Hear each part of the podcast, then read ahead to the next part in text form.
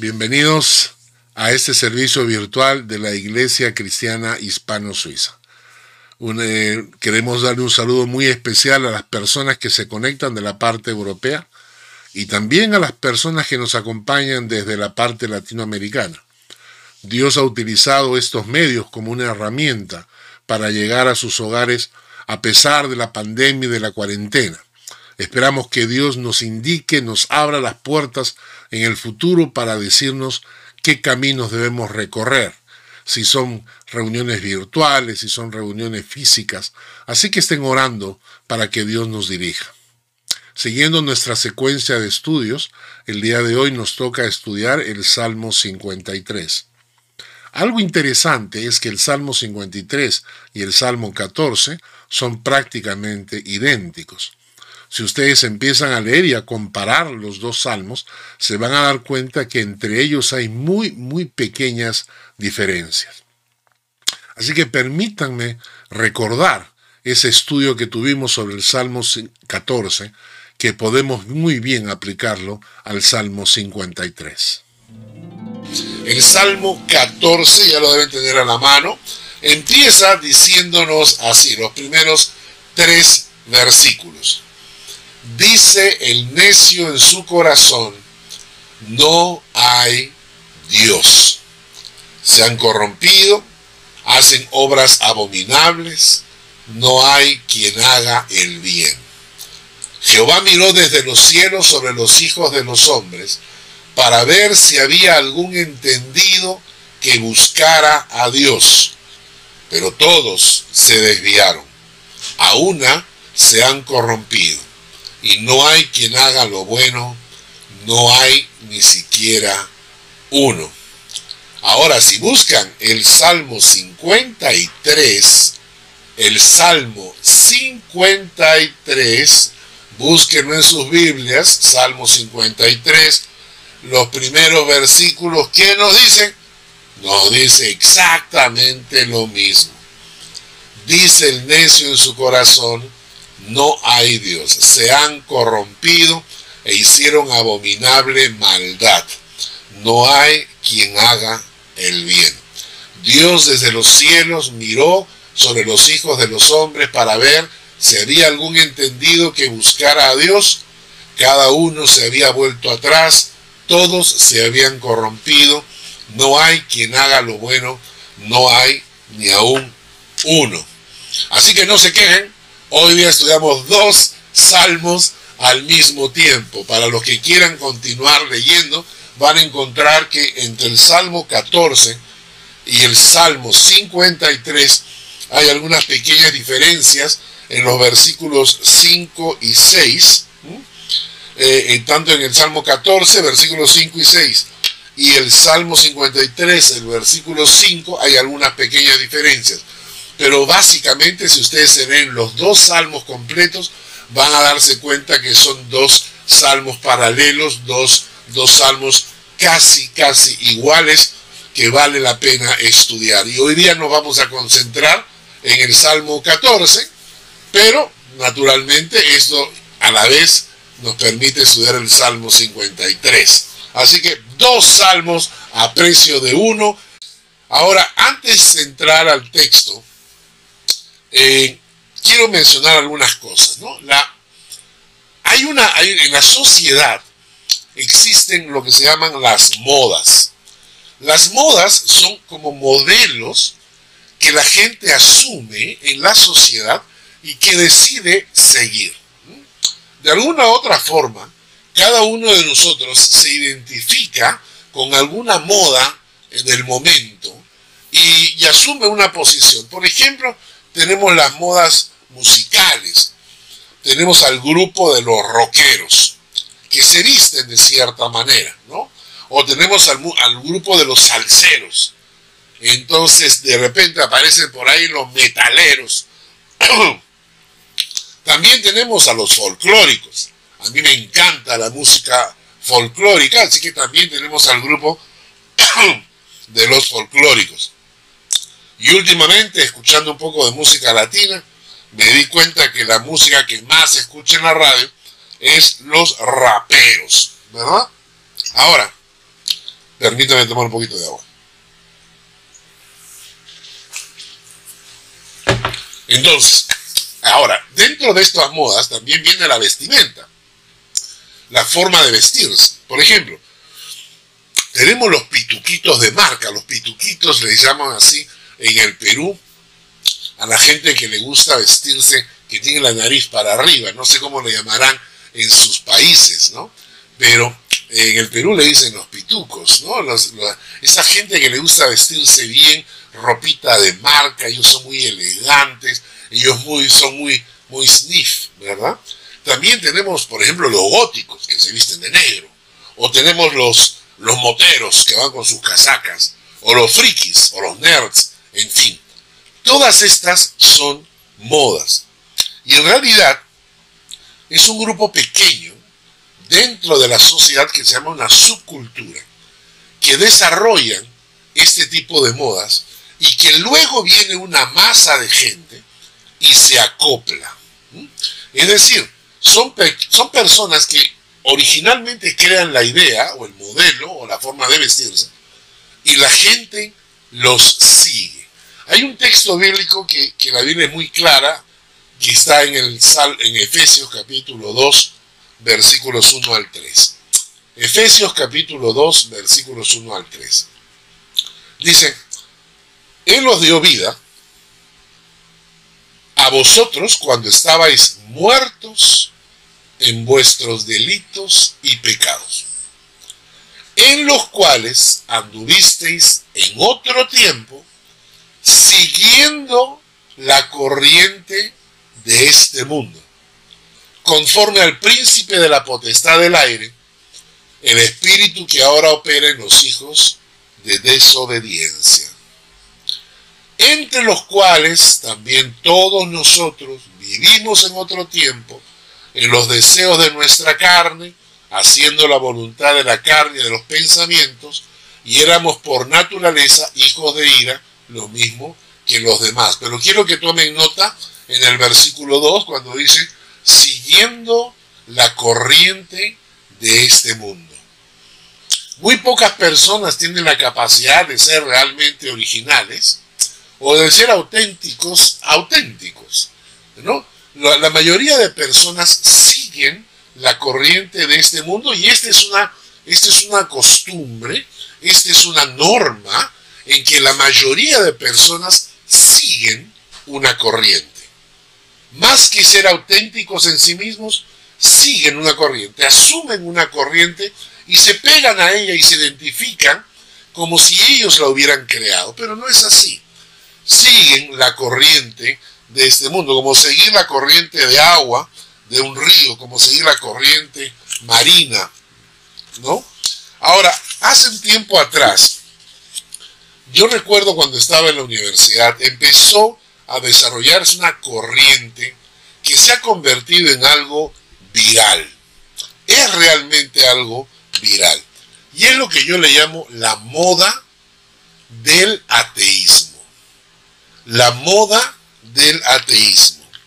Sin duda, sin duda he escuchado en el Internet a muchos ateos intelectuales, con los cuales obviamente no comparto idea, pero respeto, porque son personas que han, han trabajado su idea, su creencia, ¿no? Por mi cuenta, yo pienso que están equivocados, pero ellos han desarrollado intelectualmente esta posición filosófica para sus vidas. Pero la gran mayoría, 95% de personas, decidieron seguir esta corriente y hoy en día es casi una moda. Es casi una moda. No tienen idea de lo que están diciendo. No tienen idea de lo que están afirmando. Pero tú le preguntas a muchísima gente en la calle, en la universidad, y esta posición de decirse, yo soy ateo, es como, es como asumir que, yo soy superior, ¿me entiendes? Que yo soy más inteligente, que yo tengo más cultura, que yo no soy una, una persona retrógrada, yo soy moderno, soy progresista. Y entonces, al momento en que ellos dicen yo soy ateo, entonces están tratando de proyectar esa imagen. Son seguidores de esta, pero nunca se han detenido a evaluar realmente si es que el ateísmo es factible o es una realidad que podríamos seguir eh, todo el mundo. No es así. El texto bíblico que estamos estudiando el día de hoy nos va a decir algo interesante. La Biblia no les llama malos. Tampoco, tampoco les, les llama pecadores o impíos. La Biblia a las personas que dicen que no hay Dios, con mucho cariño les dice que son necios. La verdad es que socialmente esta, imagen de, que, del ser ateo, como esta imagen se ha convertido en, lo popular, en lo comercial, ¿no? como la mayoría de personas creen que con eso están reflejando una superioridad intelectual, yo quiero decirles que hay investigadores científicos, profesionales de altísimo vuelo, ¿no? Y que son fieles creyentes en Dios. Ahora que estamos de moda los carros eléctricos, ¿no? El modelo Tesla, ¿sabían ustedes que el verdadero Tesla, Nikola Tesla, era un hombre muy creyente? ¿Sabían ustedes eso? O por ejemplo que Alexander Fleming, el que descubrió la penicilina, el premio Nobel de Medicina, era un hombre creyente. O Luis Pasteur, y, frente a Luis Pasteur, que la mayoría hemos conocido como el, el químico bacteriológico francés, fue uno de los pioneros de la microbiología moderna. Él tuvo una experiencia muy interesante en un tren. Él iba sentado en un tren leyendo un libro y un estudiante de la universidad se sentó a su lado. Y mientras él leía su libro, el estudiante leía un libro de ciencias. Sorpresivamente el estudiante se voltea donde Luis Pasteur sin saber quién era. Y le dice, disculpe, eh, usted está leyendo un, eh, un, libro. ¿Me puede decir qué libro es? Porque lo veo leyéndolo con mucha atención. Y Luis Pastor le contesta, estoy leyendo la Biblia. Entonces el muchacho se sobresaltó, se rió un poco, se burló. Y entonces le dice, que usted todavía cree en ese libro lleno de fábulas y de cuentos? Luis Pastor le contesta, sí, por supuesto, pero no es un libro de fábulas ni de cuentos, es la palabra de Dios. ¿O cree usted que estoy equivocado? El muchacho le contestó, claro que usted está equivocado. Debería dedicarse a estudiar ciencias, le dijo. Verá cómo durante la historia se han ido descubriendo cosas que han negado completamente la Biblia. Y el, joven agregó, solo personas sin cultura o fanáticas todavía creen en esas tonterías. Usted, señor, debería conocer un poco más lo que dicen los científicos de estas cosas. Eh, el anciano le dijo, ¿eso es lo que usted cree que los científicos creen de la Biblia? Y el joven le contestó, mire, me voy a bajar en la próxima estación, no vamos a tener tiempo para conversar, pero déjeme eh, mandarle algunos libros que lo ayuden a salir de su ignorancia científica.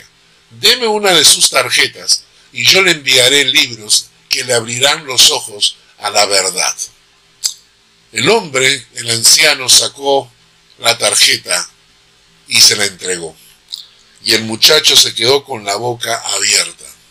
La tarjeta decía, profesor Luis Pasteur, director general, Instituto Nacional de Investigaciones Científicas, Universidad Nacional de Francia, Premio Nobel de Microbiología. Y esto es lo que, lo que ha ocurrido con, con la gente. Nos han hecho creer de que no, que los ateos son súper inteligentes y que los científicos, los verdaderos científicos investigadores, son toditos ateos. Eso no es verdad, eso no es cierto. La verdad es que hay muchísima gente que es gran, son grandes hombres investigadores de alto nivel, científicos de alto nivel, y que son fuertemente creyentes. Vamos a repasar nuevamente el Salmo 14, versículos 1 al 3. Y dice así, dice el necio en su corazón, no hay Dios. Se han corrompido, hacen obras abominables. No hay quien haga el bien. Jehová miró desde los cielos a los hijos de los hombres para ver si había algún entendido que buscara a Dios. Todos se desviaron, a una se han corrompido. No hay quien haga lo bueno, no hay ni siquiera uno. Noten ustedes que la primera afirmación de la Biblia es que proclamar que no hay Dios es simplemente una muestra de necedad. Y esto es interesante. La Biblia nunca trata de demostrar la existencia de Dios. ¿Se han dado cuenta? Es en ninguna parte de la Biblia. La, la Biblia trata de demostrar esto. ¿Por qué? Porque la Biblia lo afirma como un hecho absoluto. Si yo les dijera a ustedes, bueno, yo eh, soy un eh, peruano, suizo, tengo algunos kilitos de más, ¿no? Y, este, y tengo bigotes, lo afirmaría, lo diría, lo escribiría, lo contaría. Yo no tendría que estarle demostrando a la gente. ¿Por qué? Porque es un hecho. Es un hecho absoluto. Lo mismo hace la Biblia. La Biblia no trata de demostrar la existencia de Dios, sino que la da por sentada. Dice, pero es absolutamente lógica. Lo único, lo que hace la Biblia es, cuando una persona niega la existencia de Dios, la Biblia, y con mucho cariño le dice, no, eso es necedad. Decir que no hay Dios es necedad. La segunda cosa que afirma la Biblia es que cuando quitamos a Dios de nuestras vidas, cuando Dios ya no participa, cuando decimos no hay Dios ni en el universo ni en mi corazón, entonces entramos en un proceso de deterioro moral. ¿Por qué? Porque ¿a quién vamos a dar cuenta cuando muramos? A nadie. Y por lo tanto, ¿por qué no puedo vivir mi vida como se me antoja? ¿Por qué no puedo ser absolutamente egoísta?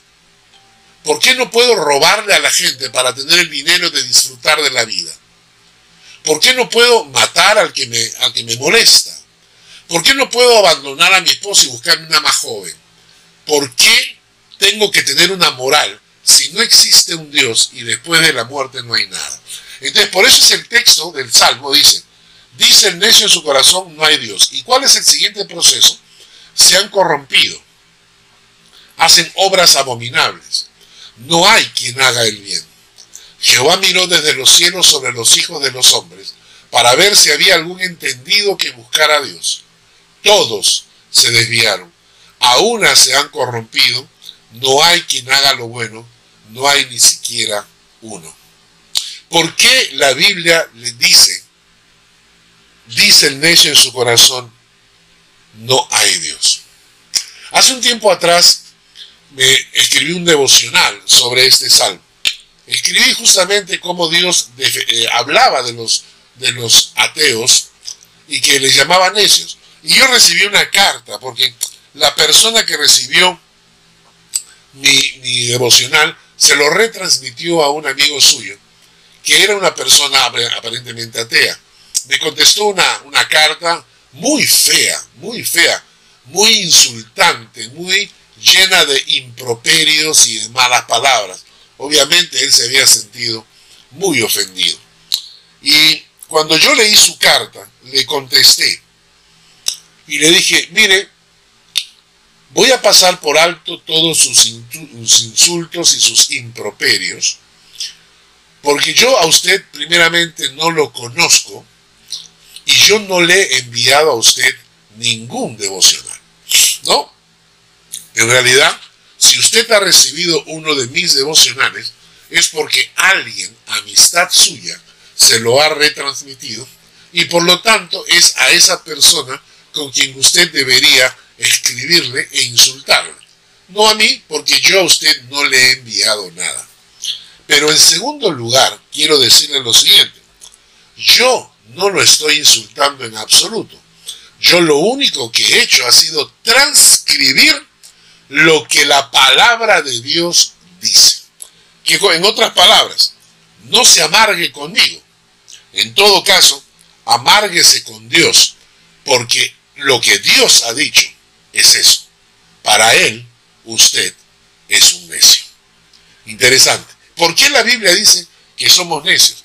Quizás porque hay cuatro razones que les voy a, les voy a mencionar. Cuatro razones por las cuales la Biblia puede afirmar que una persona que dice no hay Dios, en cierta manera es un necio. La primera es por una simple cuestión de riesgo. Una simple cuestión de riesgo. ¿De qué estoy hablando? es bien fácil. Es bien fácil, es una cuestión de riesgo. Si usted eh, juega al póker o juega a las cartas o, apuesta o cualquier cosa, se va a dar cuenta que es una simple lógica, ¿no? Si Dios no existe, si Dios no existe, nunca lo sabremos. Voy a repetir, si Dios no existe, nunca lo sabremos. Porque cuando lleguemos a la muerte, pasaremos a la nada.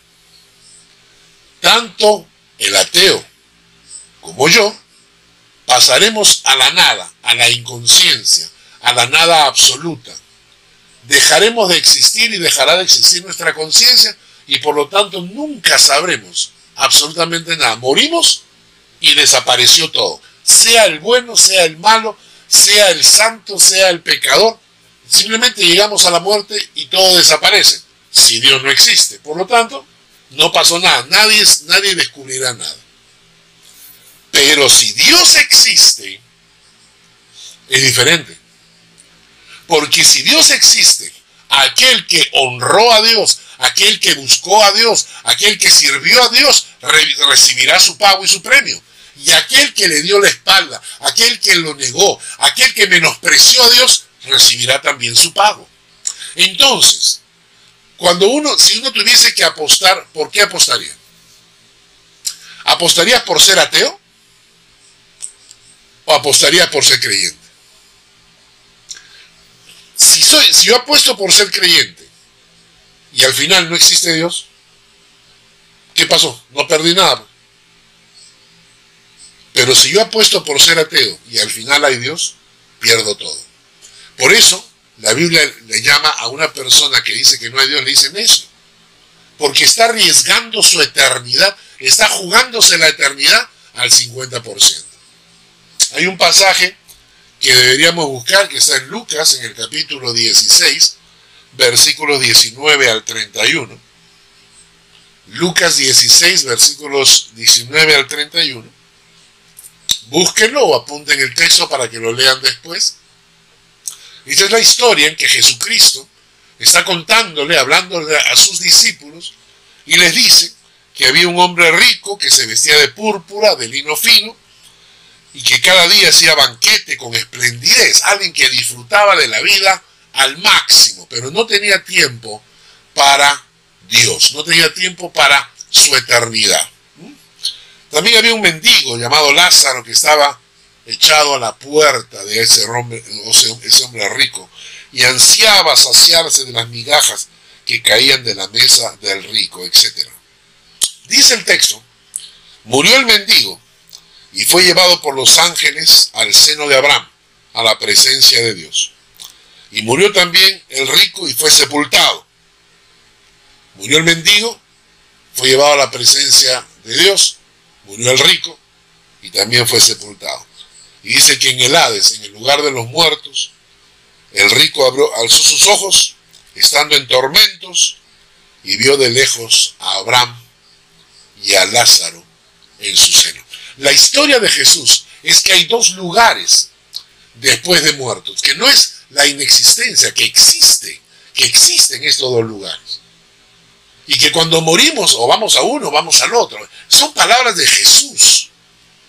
Dice que en la historia, cuando el rico se despierta y se da cuenta, le pide algo sui generis a Cristo.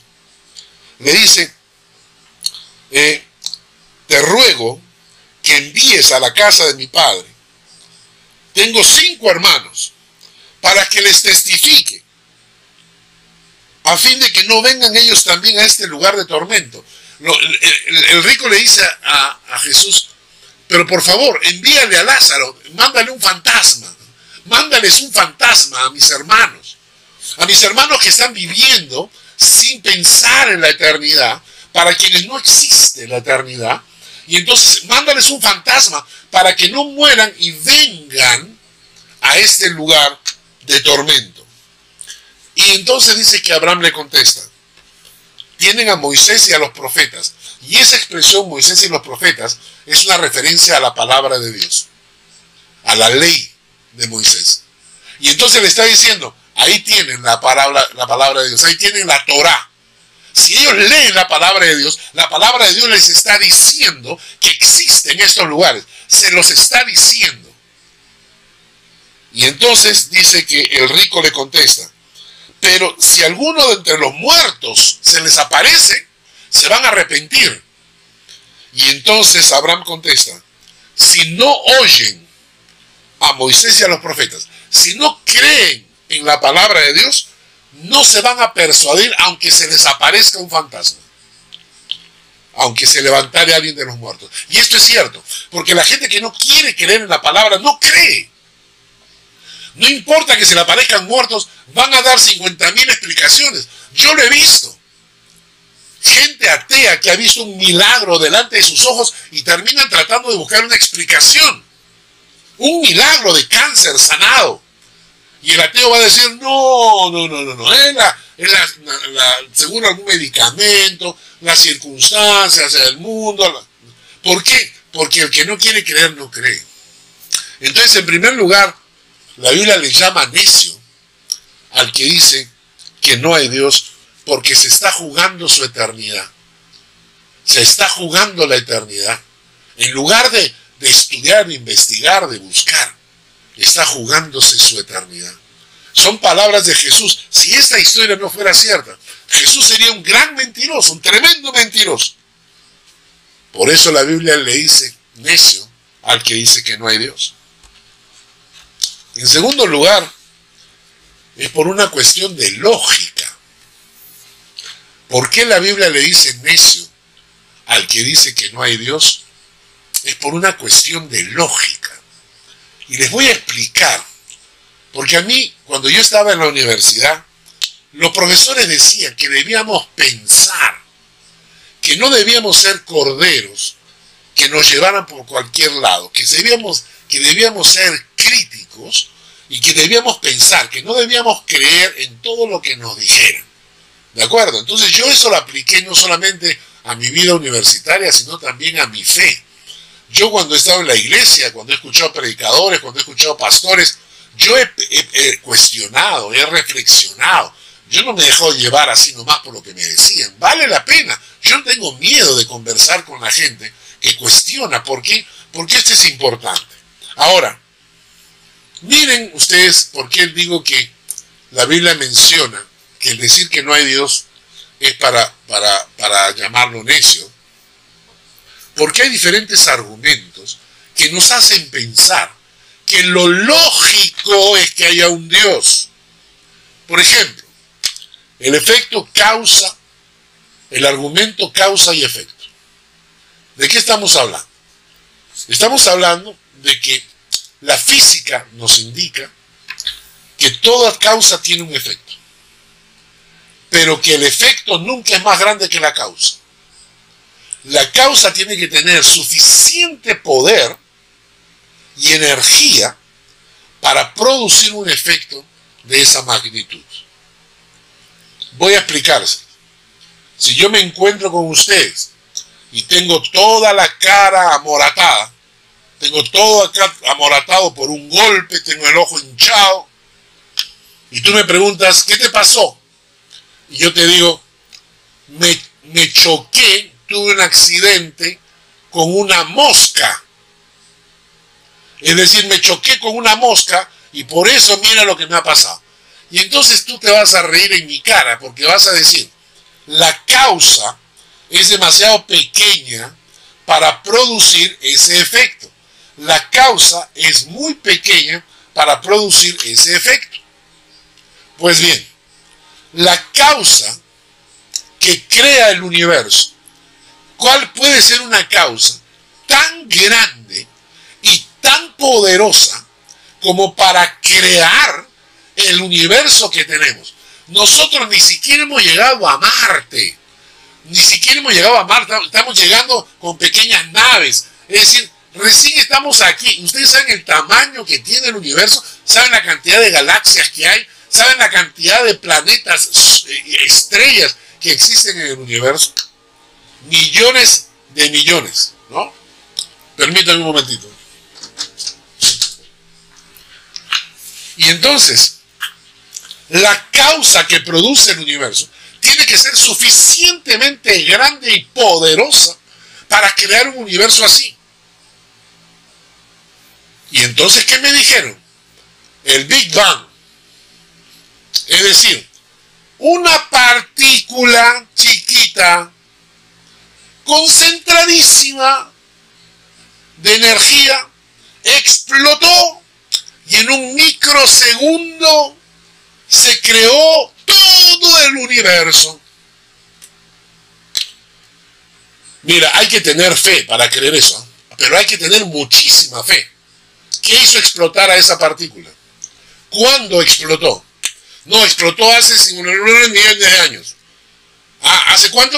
59 millones de años. ¿Y por qué no 59 millones de años? ¿Ah? ¿Se dan cuenta que, es una interpretación tan absurda, tan absurda y tan ridícula, la peor de todas, en la que me dicen últimamente que uno de los grandes científicos, el que se acaba de morir, este señor Hawkins, el que andaba en su silla de ruedas, que llegó a la conclusión que todo el universo había salido de la nada. ¿Me escucharon bien? Que todo el universo salió de la nada. O sea, el cero absoluto, la inexistencia, no existía, el vacío, y de repente, ¡pum! ya está, ahí está el universo. Y a eso le llaman ciencia, y a eso le llaman ser inteligente. La única respuesta lógica es que haya una dimensión fuera del tiempo, fuera del espacio, donde exista un Dios todopoderoso que haya decidido crear el universo. Por eso la Biblia le, dice al que dice que no hay Dios, le dice necio, porque está creyendo lo que, las cosas más absurdas. Si, si usted es ateo y quiere decirme, literalmente, quiere demostrarme que de la nada, de, lo, de la inexistencia total, de repente, ¡pum!, todo salió solito. Usted tiene que tener más fe que yo. Definitivamente tiene que tener más fe que yo. Sin embargo, nosotros como creyentes, ¿qué decimos? Hay unos textos bíblicos, Deuteronomio 32, 18, le decimos a la gente, de la roca que te creó te olvidaste. Te has olvidado de Dios, tu creador. Qué precioso versículo para decírselo a alguien que dice que no hay Dios de la roca que te creó, te olvidaste. Y te has olvidado de Dios, tu creador. Isaías 42.5.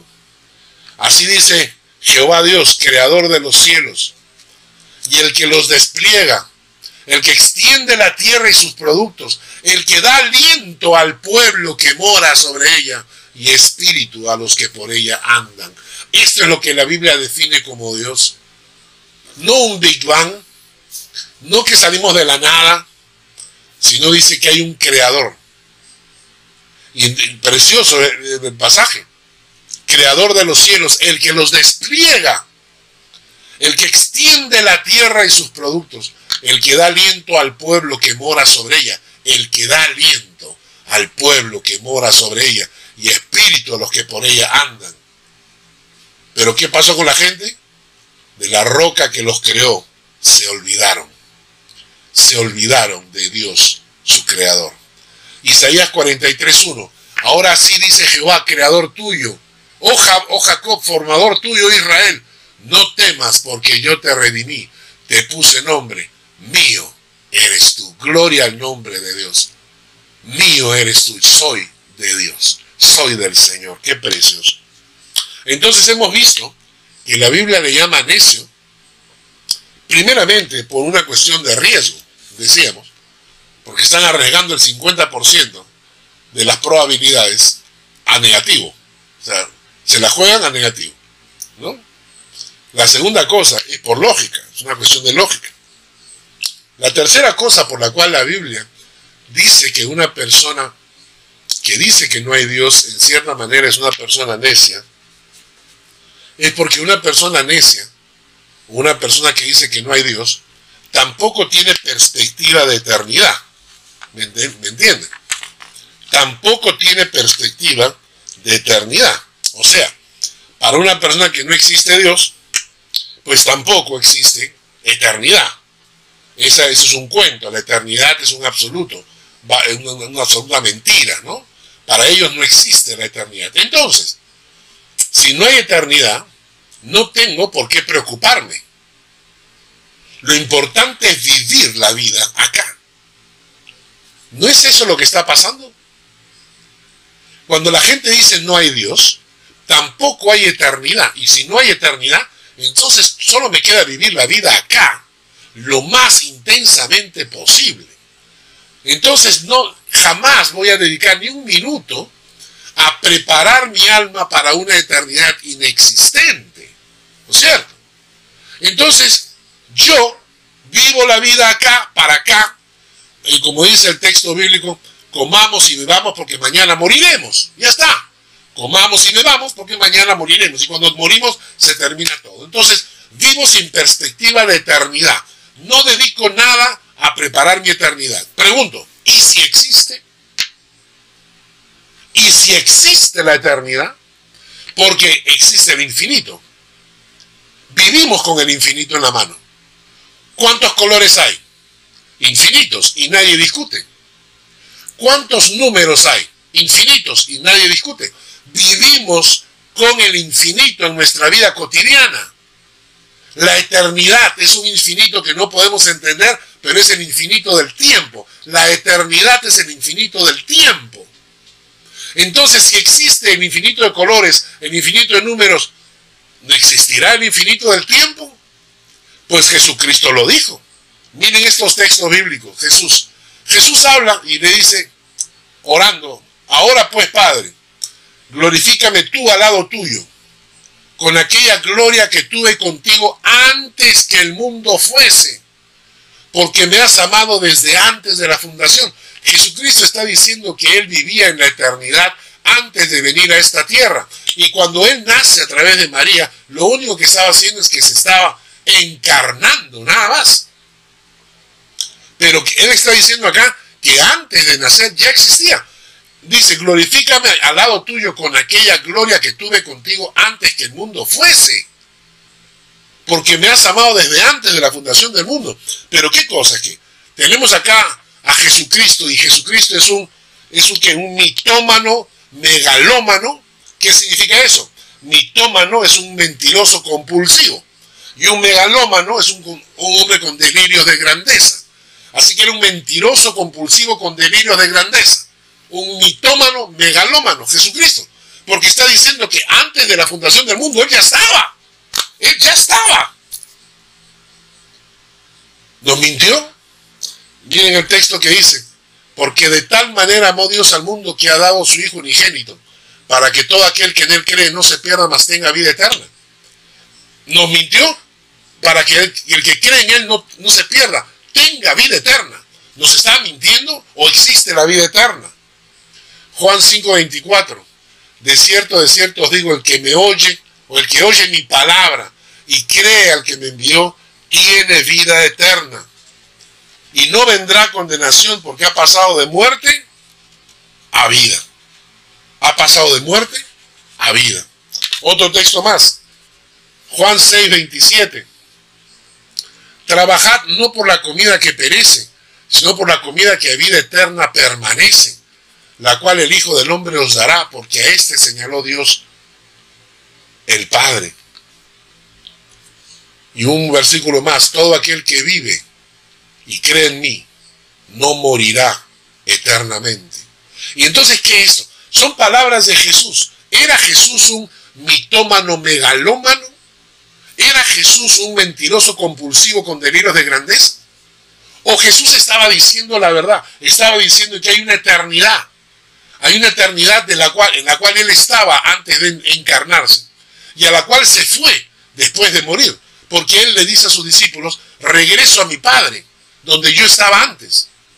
Y si existe esa eternidad y si existe ese lugar, entonces una persona debería vivir con perspectiva de eternidad, prepararse para la eternidad. Por eso es que la Biblia le dice al necio, le dice al hombre que niega a Dios, le dice necio. Porque el que niega a Dios no tiene perspectiva de eternidad, no cree en la eternidad y no se prepara para la eternidad. Y Jesucristo dice, esa eternidad es una realidad. Por eso el Salmo dice, dice el necio en su corazón, no hay Dios. Y una última, una última cuestión por la cual la Biblia le dice al necio en su corazón, no hay, le dice al, hombre, el necio, aquel que dice que no hay Dios. La cuarta razón es una cuestión de moral, es una cuestión de moralidad y es una cuestión de decadencia moral. Si, vamos a pensar en esto, si después de muerto no hay nada, si, si no hay Dios, no hay Dios, no, yo no voy a darle cuenta a ningún ser superior, nada. Porque a la hora en que yo me muero, paso al cero absoluto, paso a la inexistencia. Entonces, les hago la pregunta. ¿Por qué razón no debo vivir mi vida con un absoluto egoísmo? Es decir, puedo ocultar o disfrazar el egoísmo, pero al fondo tengo que vivir una vida absolutamente egoísta, que es lo correcto, sería lo inteligente. Si no hay Dios y si no hay nadie a quien voy a dar cuenta de mi vida. Y cuando muera, paso a la inexistencia. Solo un tonto, solo un tonto no disfruta de la vida al máximo. ¿No es cierto? Pero si disfrutar de la vida al máximo, pues si naciste en, en cuna de oro, qué bueno. Si eres hijo de millonarios, qué bueno. Si eres hijo de Bill Gates, qué bueno. Pero ¿y si no? Y si te tocó vivir como la mayoría de personas una vida normal, trabajando con un poco de dinero, que no te permite comprarte lujos, ni irte de vacaciones por donde quieras, ni tener las casas que quieras, entonces, ¿acaso no tendrías derecho de robar, matar, destruir, lo que fuese, con tal de tener lo necesario para poder disfrutar la vida? Recuerda que cuando te mueras, ya está, desapareció. Entonces, si yo digo no hay Dios y no hay una vida después, ¿de dónde saco la moral para vivir una vida digna? ¿Por qué tendría que vivir una vida digna si al final de mi muerte paso a la nada? ¿Por qué no me degenero? ¿Por qué no disfruto como me da la gana? ¿Por qué no vivo metido en todas las orgías posibles? si al final de la vida me muero y desaparezco. No por la historia que voy a dejar mi nombre. ¿A quién me importa? ¿A quién me importa? Si cuando me muera desaparezco, ya está, desaparecí, ya estoy. ¿A quién me importa lo que la gente sufra? Porque cuando yo digo que no hay Dios, no hay ningún parámetro que me obligue a tener una moral. Yo establezco lo que es moral para mi beneficio. Por eso el texto del, Salmo que acabamos de leer, en el Salmo 14, dice, ¿no? Dice el necio en su corazón, no hay Dios. Pero luego añade, se han corrompido. Todo el mundo hace lo malo. Porque lo lógico en una vida que no tiene a Dios es que tus principios morales los comienzas a establecer tú. tú estableces lo que es moralmente bueno para ti, para tu beneficio. El egoísmo se convierte en parte de la vida. ¿no? Por eso es que hay tantos hoy en día, hay tantos ateos prácticos. Que, ¿Cuál es la diferencia? El ateo teórico es el ateo intelectual, el que ha pensado, el que ha reflexionado y por alguna razón ha llegado a esta conclusión equivocada. Pero existe el ateo práctico, es el que se acopla, es el que se junta y dice, yo soy ateo, yo soy ateo, pero no por lo que haya reflexionado, sino porque le conviene por su forma de vivir. Hay un salmo que dice, porque el malo se jacta del deseo de su alma, bendice al codicioso y desprecia a Jehová. El malo por la altivez de su rostro no busca a Dios, no hay Dios en ninguno de sus pensamientos. A este Dios no le llama necio, le llama malo. Le llama malo. ¿Por qué? Porque es el, ateo práctico. No es el ateo que reflexiona, no es el ateo que discute intelectualmente. Es el que no le conviene tener a Dios en ninguno de sus pensamientos para poder vivir una vida que realmente se aleja de los planes de Dios y él no quiere tener un Dios que lo esté controlando.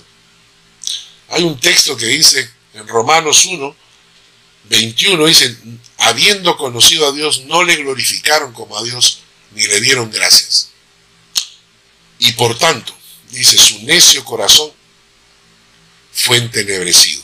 Profesando ser sabios, se hicieron necios. Entonces, esta es la, la razón que una persona que dice que no tiene a Dios, ¿de dónde saca la moral? ¿Quién establece su moral? Si no va a darle cuenta a Dios después de muerto, lo lógico sería que disfrute la vida, aunque sea degenerada, no importa, porque después se convierte en polvo y desaparece. Pero cuando tú tienes un Dios a quien vas a dar cuenta, eso trae moral a tu corazón. Y hay un texto en Hebreos 12:28 que dice, Así que recibiendo nosotros un reino inconmovible, tengamos gratitud y mediante ella sirvamos a Dios, agradándole con temor y reverencia. Si tienes a Cristo en tu corazón, si eres un creyente en Cristo y en Dios, entonces en tu corazón debe haber esta actitud. Gratitud hacia Dios. Y mediante esa gratitud servir a Dios, agradándole con temor y reverencia. Hermanos, que Dios bendiga su palabra, que nos enseñe que el hecho de tener un Dios en nuestro corazón es un gran privilegio, porque a la hora de, de la muerte lo veremos, lo veremos, porque tener un Dios es lo más absolutamente lógico e inteligente que puede tener una persona para responder a las preguntas tan importantes existenciales de la vida. ¿De dónde venimos? ¿De dónde salió el universo? La respuesta es yo tengo un Dios creador y poderoso, es la respuesta más lógica. Porque hay una eternidad y porque me estoy preparando para esa eternidad, porque creo en las palabras de Jesús que hay una eternidad que me espera y yo quiero preparar mi corazón para ella.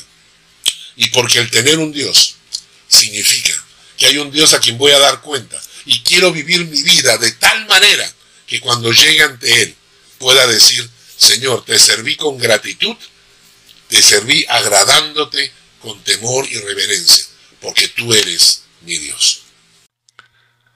Esperamos que este estudio haya sido de bendición. Permítanme terminar con una oración. Padre, gracias por esta mañana, por lo que hemos aprendido. Padre, ayúdanos a llevar tu evangelio aún a esas personas que dicen que no creen en ti. Permíteles a ellos, Padre, que la venda de sus ojos caiga y puedan poner sus corazones a tus pies. Permite que este estudio se comparta llegue a otros hogares y que otras personas puedan escucharlo, personas que necesiten escuchar esta palabra. Nosotros ponemos este estudio en tus manos para que tú lo distribuyas y lo hagas llegar a esos corazones que te necesitan. Gracias otra vez por esta oportunidad y bendícenos en el nombre de Jesús. Amén y amén.